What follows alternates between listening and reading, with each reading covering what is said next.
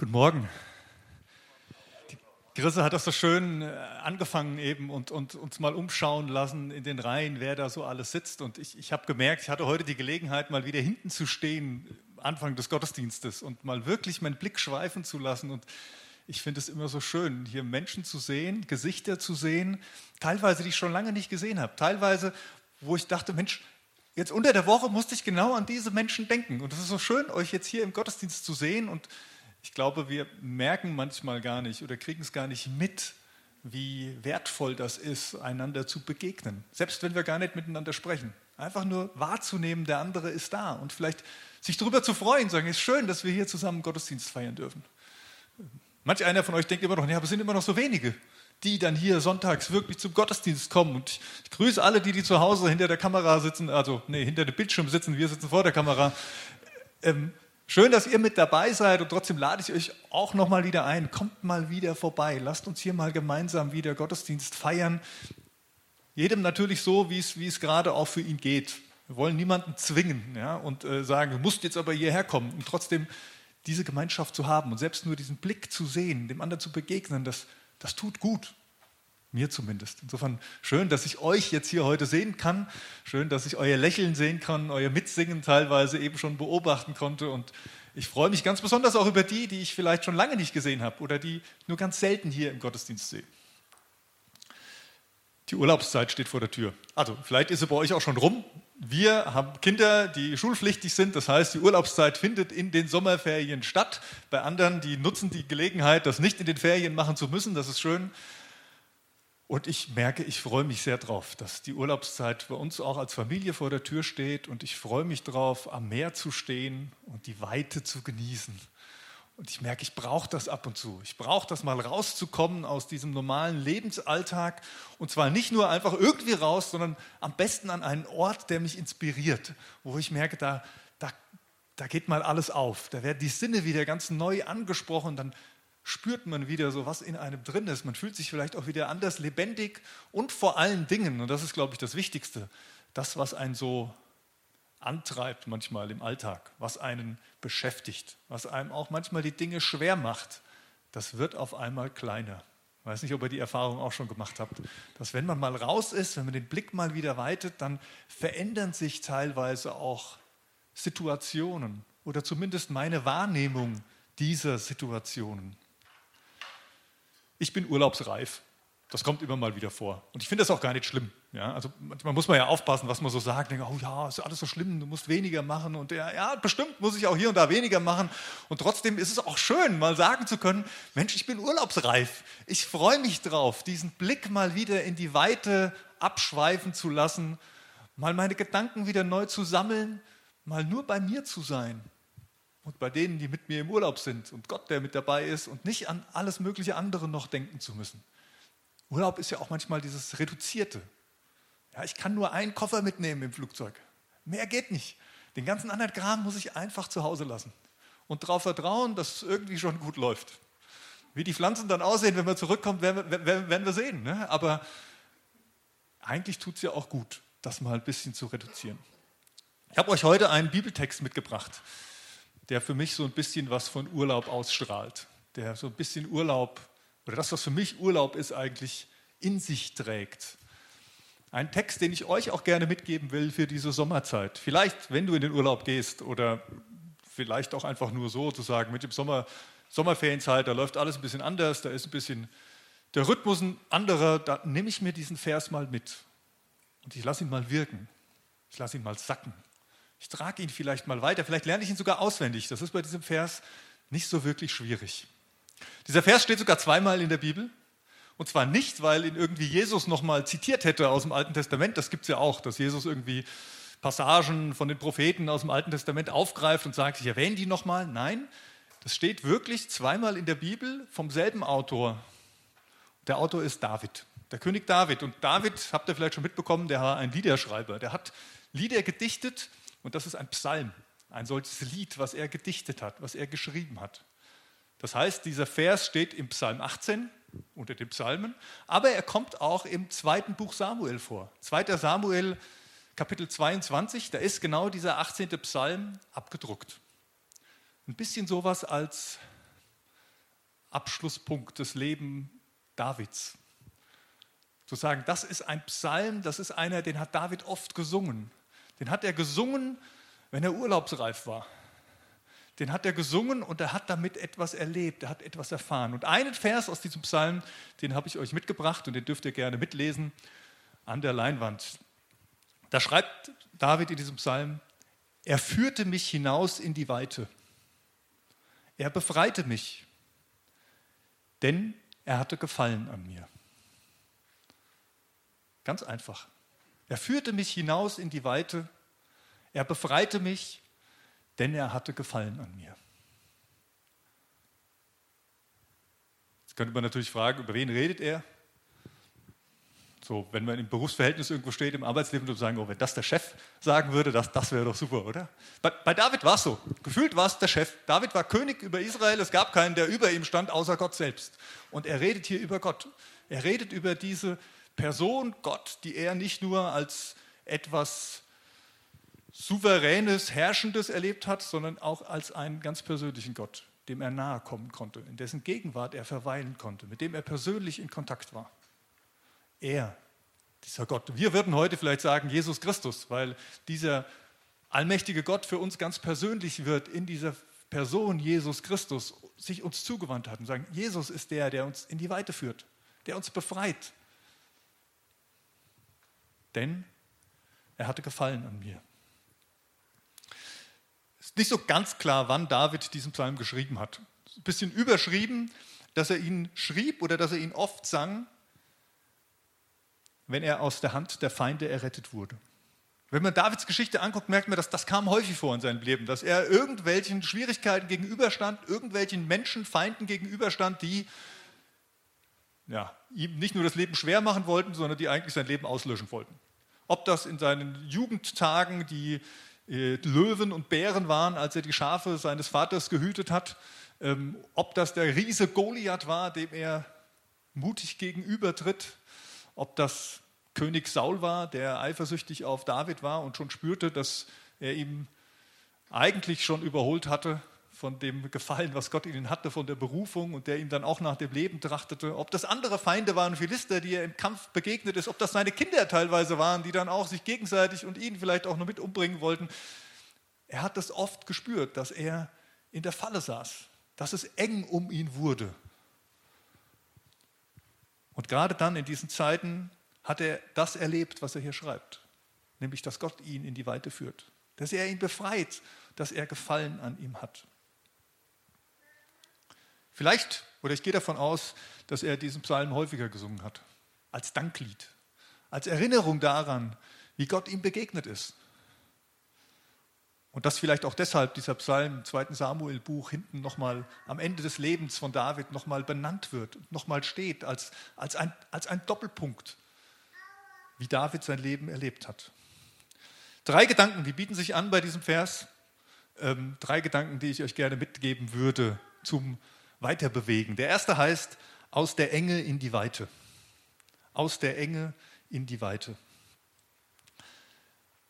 Ich weiß nicht, wie ihr das kennt im Urlaub, also ich mag das wirklich, wenn du dann am Meer stehst und du siehst diese Weite, gefühlt endlos. Wir wissen, dass es nicht endlos ist, aber du siehst kein Ende.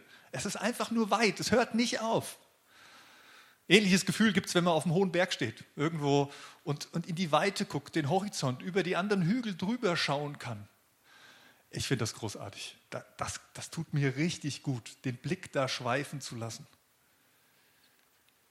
Da werden die Alltagssorgen kleiner, da kann ich durchatmen. Die letzten Jahre ist es eng geworden. Weiß nicht, ob bei dir persönlich oder wie auch immer, aber so als Gesellschaft haben wir gemerkt, die letzten Jahre, die sind echt eng geworden. Da war es schwer. Die Pandemie, Druck, der auf uns einströmte, Unsicherheiten, weil, weil nichts nichts mehr normalem Plan folgte, man nie wusste, was wird morgen sein, wie werden sich die Dinge verändern. Sorgen vielleicht auch, ganz globale Sorgen, ganz individuelle Sorgen, ausgelöst durch unterschiedliche Umstände, vielleicht auch durch Krankheit. Enge, die von außen kam, die aber auch in unserem Innern teilweise eine gewisse Enge ausgelöst hat. Ich weiß nicht, wie ihr das wahrgenommen habt. Ich habe in den letzten Jahren sehr viel Enge erlebt im Miteinander von Menschen. Sehr viel Engstirnigkeit vielleicht auch, wo es nur noch einen Weg gab, nur noch eine Richtung gab. Und man teilweise angefangen hat, diese zu verteidigen oder dafür zu kämpfen. Hartherzigkeit, Abgrenzung, Einseitigkeit. Von dem habe ich viel erlebt. Das gab es schon immer. Das ist nichts Neues. Aber ich hatte so den Eindruck, das kam in den letzten Monaten und Jahren nochmal so besonders zum Vorschein. Und ich spreche das heute ganz bewusst an, weil wir sind jetzt gerade im Sommer und irgendwie ist das alles nicht mehr so ganz präsent und gerade auch wieder so ein bisschen entspannt. Aber ich befürchte, es könnte sein, die Prognosen stehen so, dass die Enge der äußeren Umstände nicht unbedingt von alleine immer weiter wird. Vielleicht kommen die gleichen Sachen nochmal wieder zurück, vielleicht kommen neue Sachen auf uns zu. Der Krieg in der Ukraine, die Prognosen, wie es mit unserer Energie aussieht und so weiter, gibt es ja viele Szenarien, die man malen könnte.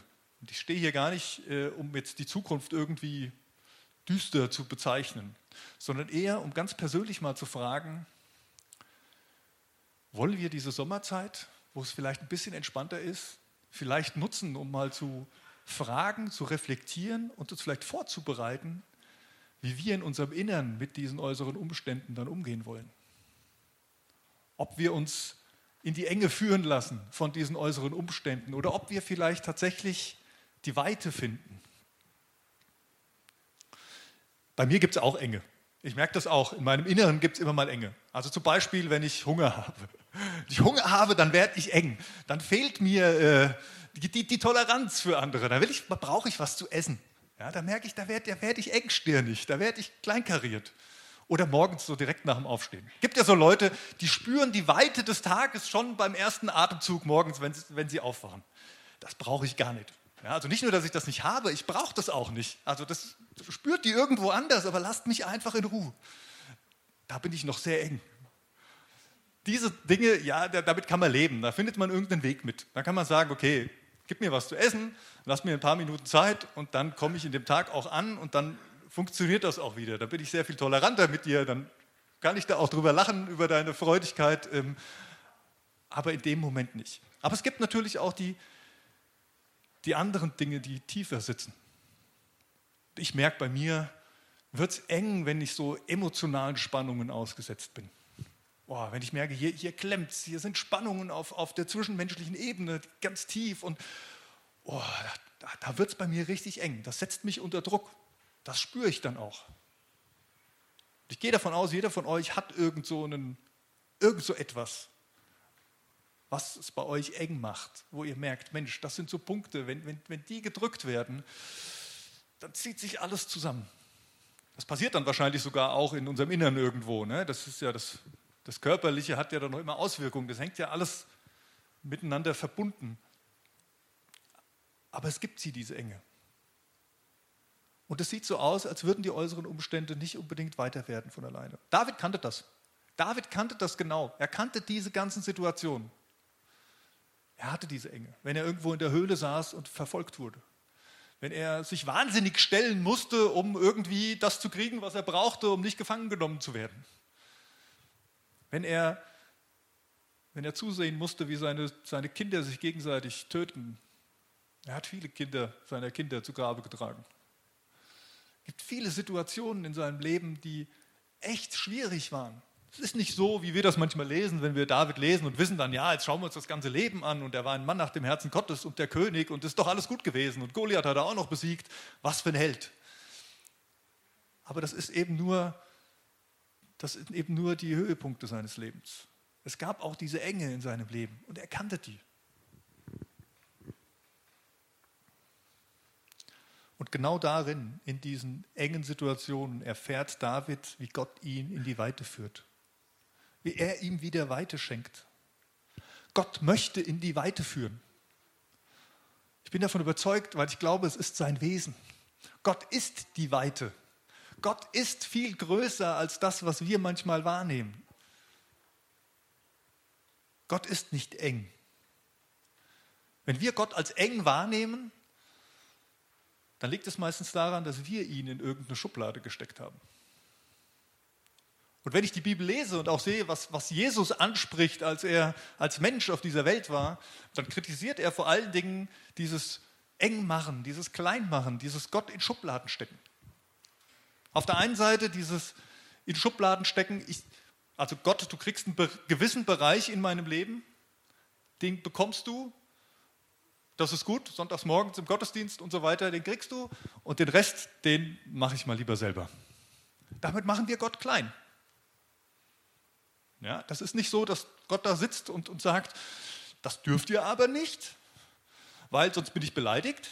Das ist nicht das, was Gott sagen möchte, sondern Gott sagt, hey, wenn du mich da rauslässt, dann machst du dich selbst klein.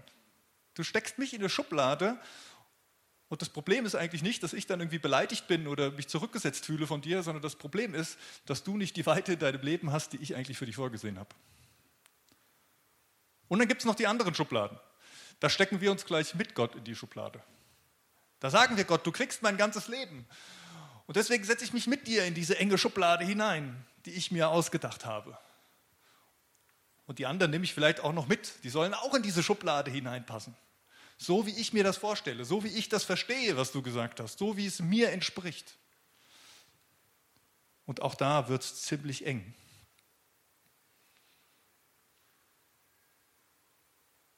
Wir als christliche Gemeinde sind da auch oft gut oder waren es in der Vergangenheit zumindest auch gut darin, solche Schubladen zu bedienen. Eigentlich sollten wir doch diejenigen sein, die von der Weite Gottes und der Größe Gottes erzählen, oder? Und was ich erlebe, ist ganz oft, dass wir Gott in unsere Schublade stecken. Wie es unserer Kultur passt, wie es für uns auch sinnvoll erscheint. Es ist ja gar nicht böswillig oder sowas. Aber ich glaube, es entspricht nicht Gottes Wesen. Gott ist viel größer. Gott ist größer, höher, weiter als der Himmel. Wir haben es gerade gesungen. Seine Liebe ist unendlich. Alles solche Attribute, die über Gott gebraucht werden, die eigentlich nicht in unsere Schubladen passen. Gott möchte herausführen aus der Enge. Er möchte herausführen aus der Engstirnigkeit, aus der Hartherzigkeit anderen gegenüber. Gott möchte keine Rechthaber. Er will nicht, dass wir Rechthaber sind. Er will, dass wir Liebhaber sind. Er möchte aus der Enge der Abgrenzung herausführen und aus dem Drang nach klarer Differenzierung. Weiß nicht, habt ihr das gemerkt? Also ist ja auch typisch menschlich. Wenn der Druck zunimmt, wenn es für mich gefühlt enger wird, dann will ich klarere Kanten haben. Dann will ich es klarer, dann will ich diesen einen Weg sehen, damit ich mich orientieren kann, damit mich diese Enge nicht kaputt macht. Aber das ist auch eine Gefahr, weil mit dieser klaren Differenzierung machen wir es auch wieder eng. Gott will herausführen aus der Enge unseres Handelns, aus der Einseitigkeit hinein in die Vielfalt. Aber warum fällt uns das eigentlich so schwer? Und da schließe ich mich mit ein. Das ist so leicht gesagt. Ich stelle mich hier hin und sage, Gott will uns in die Weite führen. Aber warum ist das denn oft so schwer? Warum fällt es so schwer? Gibt ein schönes Wort, das heißt Angst. Angst, ein schönes deutsches Wort. Und das Wort kommt aus dem Mittelhochdeutschen, Angest, und kommt von Enge. Angst und Enge, das gehört zusammen irgendwie. Das sind zwei Dinge, vielleicht kennt ihr das auch. Immer wenn es eng wird für uns gefühlt, dann macht es uns auch Angst. Und gleichzeitig, wenn wir Angst haben, dann bleibt es auch eng. Das ist so ein Kreislauf, so ein schwieriger Kreislauf. Die Engstirnigkeit, die Harzherzigkeit, die Abgrenzung, die Einseitigkeit ist oft von unserer Angst geboren. Von irgendeiner Angst. Meistens wissen wir es gar nicht, wo diese Angst herkommt. Die ist unterbewusst irgendwie da. Die Angst, etwas zu verlieren. Irgendwie zu kurz zu kommen. Die Angst davor, etwas falsch zu machen. Nicht zu genügen. Die Angst vor Veränderung. Die Kontrolle zu verlieren. Weite, Weite kann Angst machen. Das ist so. Weite kann Angst machen. Wenn ich auf dem hohen Berg stehe, da ist die Aussicht noch so schön, aber wenn es vor mir so runtergeht, ich bin nicht so wirklich höhentauglich, dann habe ich da eher ein Problem mit dem, was da runtergeht, als dass ich hier diese Weite genießen könnte. Und wenn ich an dem Ozean stehe und mir vorstelle, dass da vielleicht dieser Hai drin schwimmt und mich gleich rausholt, dann werde ich es auch nicht genießen können, dass da so schön hier diese Brandung vor mir irgendwie diese Wellen schlagen. Weite kann Angst machen. Manchmal so sehr, manchmal so sehr, dass wir freiwillig die Enge wählen. Dass wir uns der Enge lieber aussetzen, weil wir die ja schon kennen. Weil das ein überschaubarer Bereich ist, weil da nicht so viel Unwegsames irgendwie mir begegnen kann.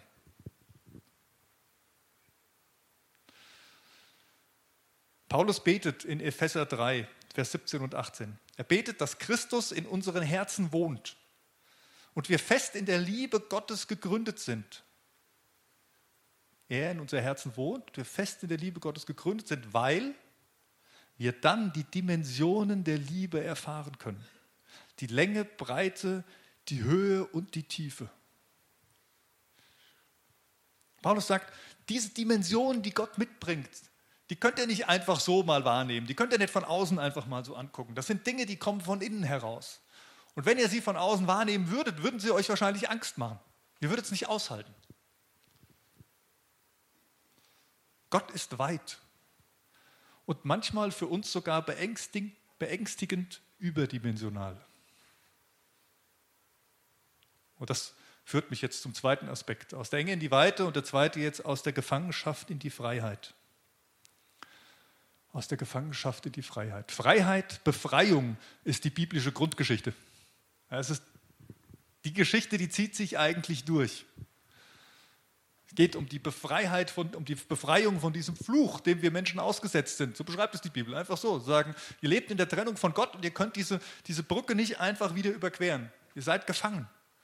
Und Gottes Plan ist es, uns zu befreien. Und dann diese große Geschichte aus dem Alten Testament, der Auszug aus Ägypten, wie Gott, wie Gott sein Volk aus der Gefangenschaft in Ägypten befreit und führt in das verheißene Land. Diese Geschichte, die immer wieder wiederholt wird im jüdischen Glauben auch, nach der sich das ganze Jahr eigentlich fast schon richtet.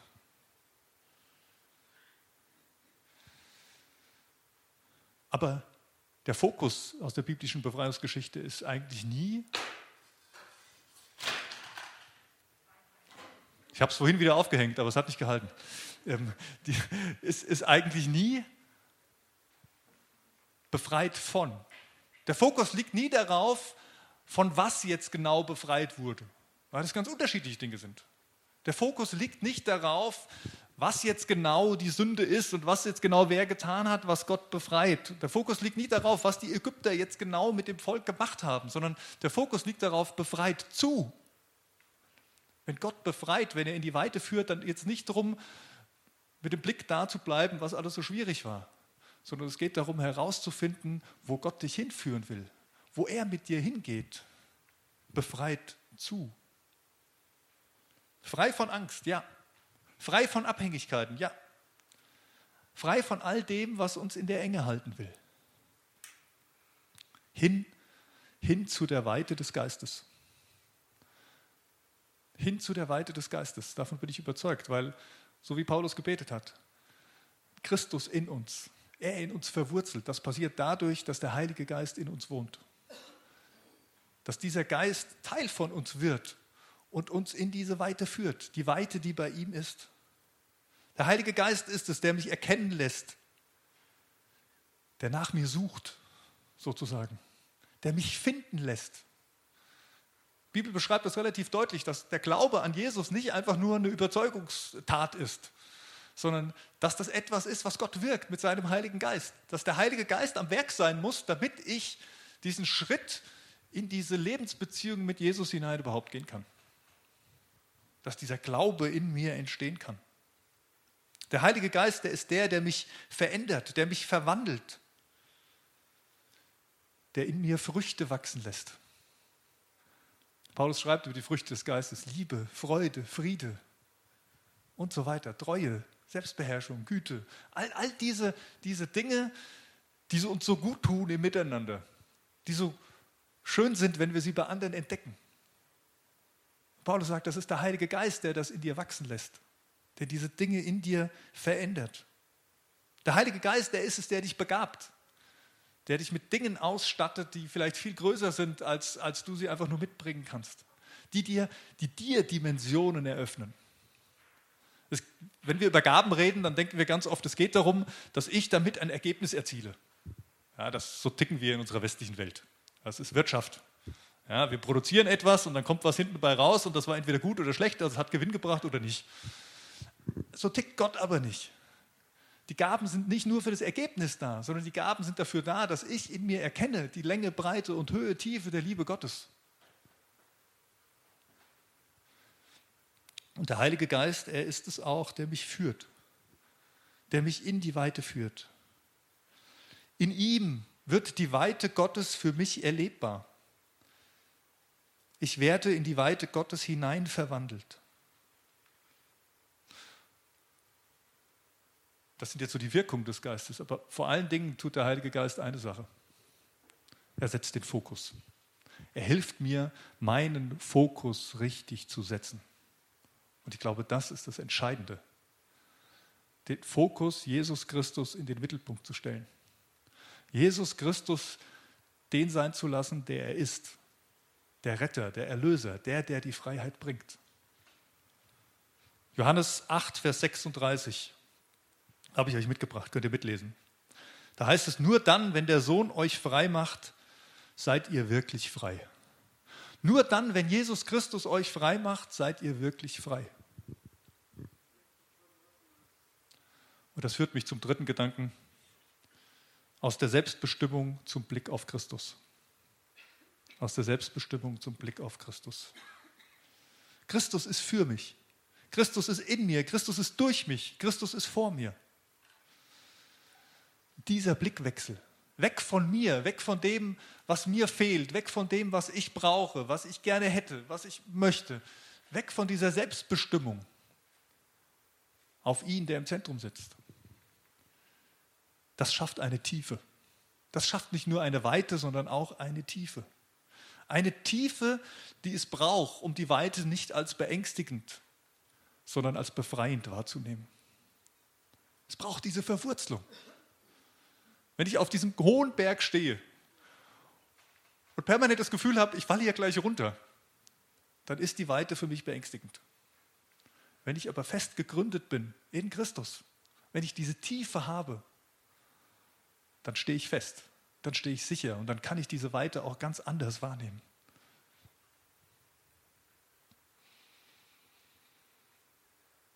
Auf was blicke ich? Auf was blickst du? Was ist dein Fokus?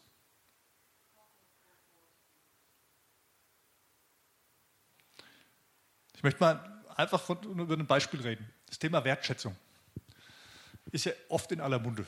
Auch ein bisschen Mode geworden in den letzten Jahren, ganz viel über Wertschätzung zu reden. Mittlerweile sogar in so ganz äh, spannenden, also man liest es in den Nachrichten, wenn man äh, Fußballnachrichten verfolgt, kam das Thema Wertschätzung in den letzten Wochen ganz oft auf.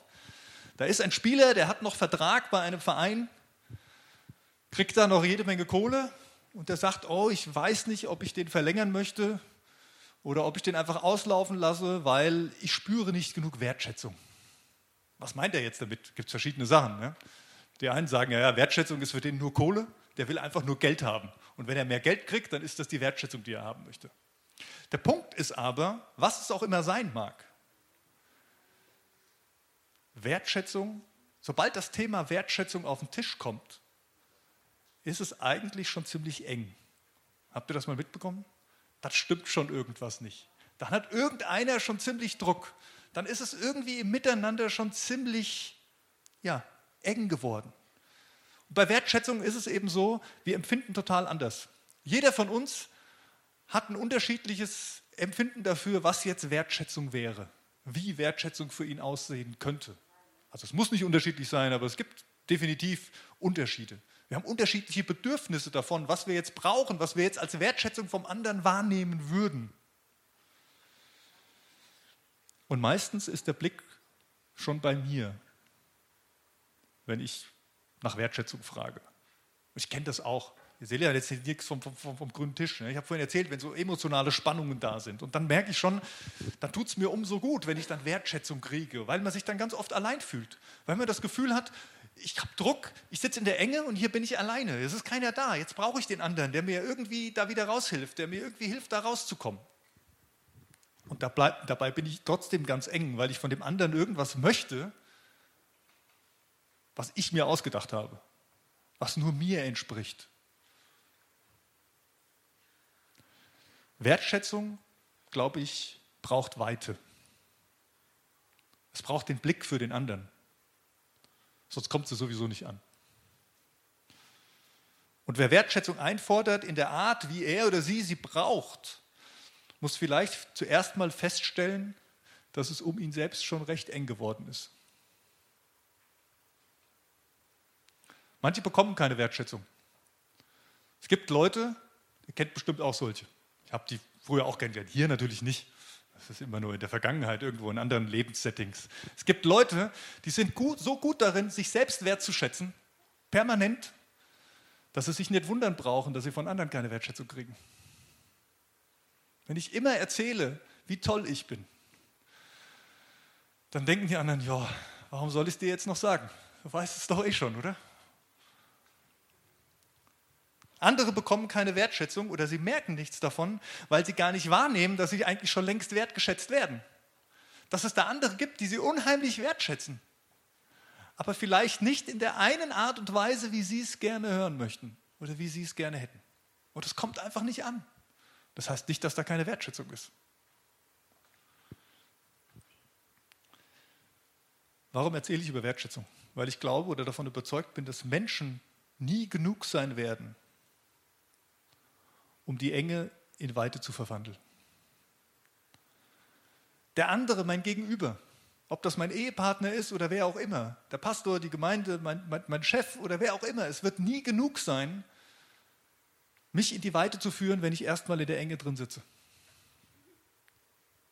Das können Menschen nicht können mal kurz helfen. Die können mal ein bisschen Ablenkung stiften. Die können mal mir so ein Bild von dem hohen Berg zeigen, auf dem ich gerne stehen würde und sagen, guck mal, wie schön es da wäre. Und dann, ja, dann kann ich mir das vorstellen. Und dann tut es auch mal gut.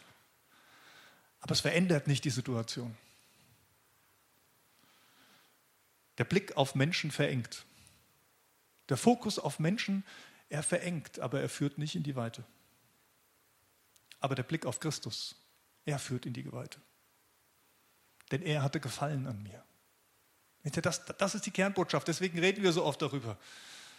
Es geht hier nicht um ein Wohlfühlevangelium. Es wird ja manchmal so gesagt, oh, ist, Hauptsache ist alles gut. Aber es ist die Wahrheit. Gott liebt dich. Über alles. Jesus hat alles für dich gegeben, um dich in die Weite zu führen, um dich zu befreien aus der Enge, um dir die Angst wegzunehmen, die ganz tief vielleicht drin sitzt, die du selber gar nicht wahrnimmst um dir zu helfen, trotz aller engen Umstände, in denen wir in dieser Welt leben manchmal, diese Weite im Herzen zu spüren, diese Dimension Gottes in deinem Leben zu haben.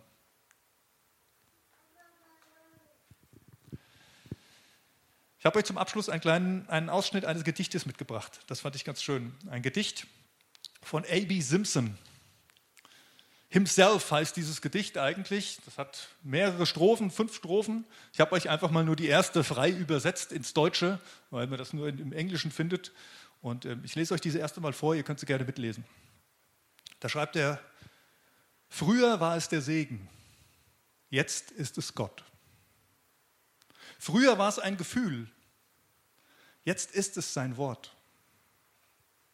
Früher wollte ich die Gaben, Jetzt ist der Geber mein. Früher suchte ich Heilung, jetzt nur ihn allein.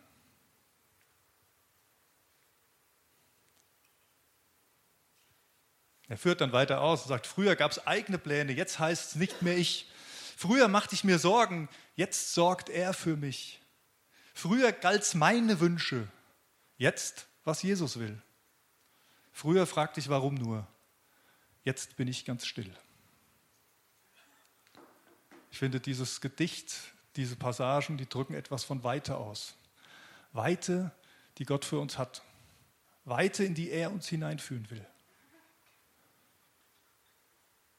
Und vielleicht ist es gerade dran, in den Zeiten, in denen wir leben, wo es viele Stimmen gibt, die die Enge fordern, die in die Enge führen diese Weite wieder ganz neu zu entdecken. Mit dem Blick auf Christus.